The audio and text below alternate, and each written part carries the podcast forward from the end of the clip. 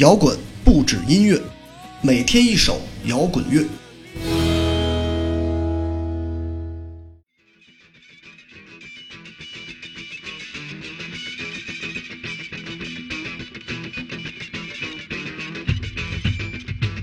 每天一首摇滚乐，放了很多音乐人的作品，却一直有些刻意忽视一个伟大摇滚音乐人的音乐，那就是崔健。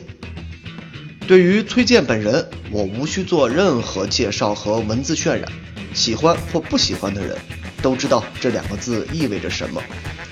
他的作品，无论早期的一无所有，还是到后来的光动等等，总是会引发巨大的话题讨论。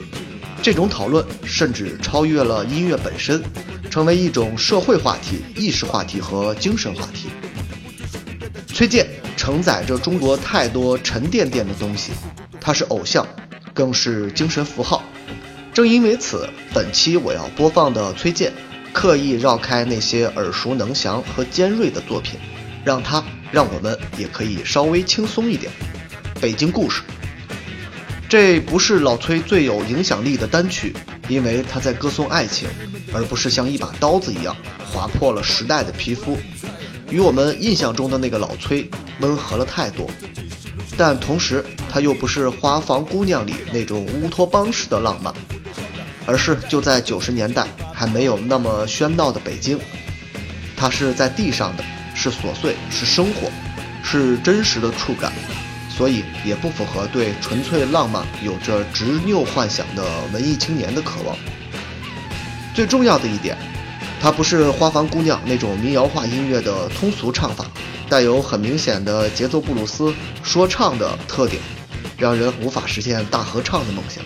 所以不经意之间，这首单曲就很容易被人遗忘。但这首歌却是我特别喜欢的老崔非尖锐音乐的代表作之一。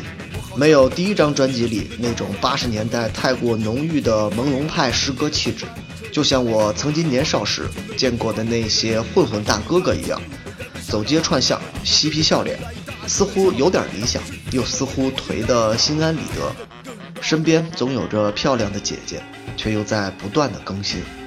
除了其中的某一句会让你想到曾经发生的激烈，其他的时候，它和我们没有任何本质的区别。一个姑娘带着爱情来到我的身边，像是一场风雨吹打我的脸。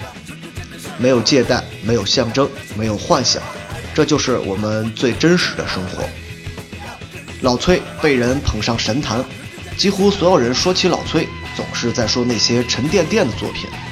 也许老崔自己都会觉得疲倦，所以当这样脱下铠甲的作品，其中穿插着大量北京街头真实采样的作品。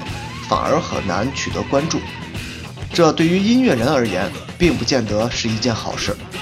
正如冯小刚《一九四二》里透出的一样，先是人，再是叉叉人，这才是真实的场景。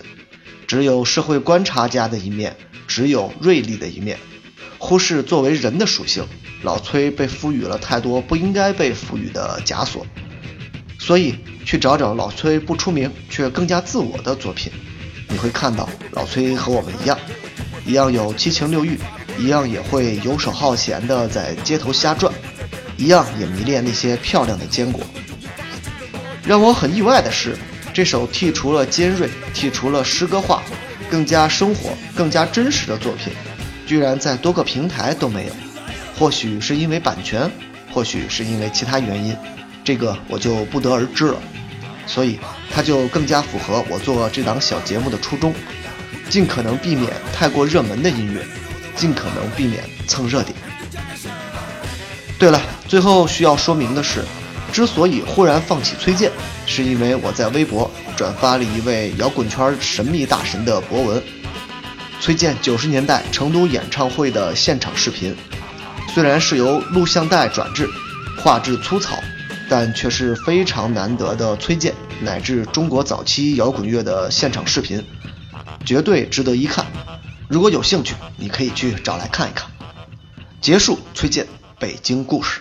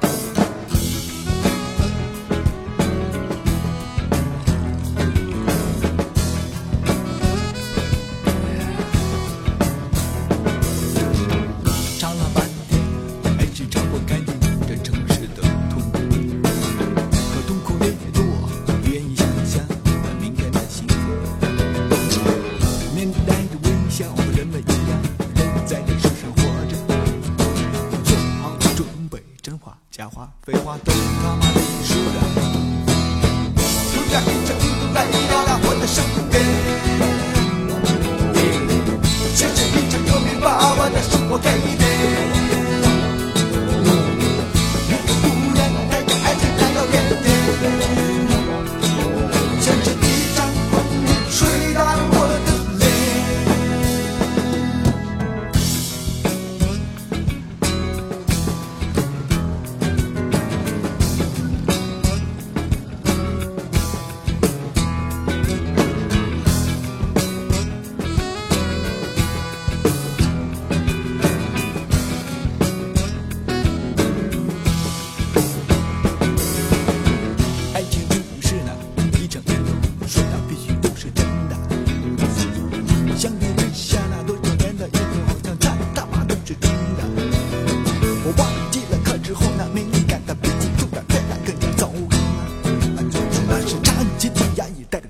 感应表现在爱情的路上突然一场雨中来到了我的身边像是一个透明娃娃的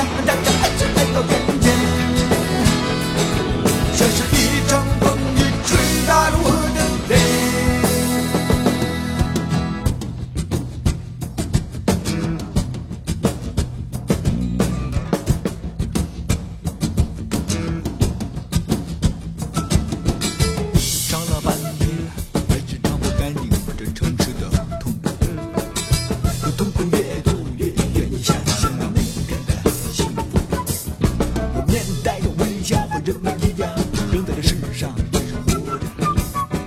做好了，准备真话、假话、废话，都他妈的说着。爱情就是那一场运动，说的必须都是真的。相比之下，那多少年的运动好像全他妈都是装的。我忘记了，可之后那没看到表现，有点变得更加糟糕了。那是长期的压抑带来的间接反应，表现在爱。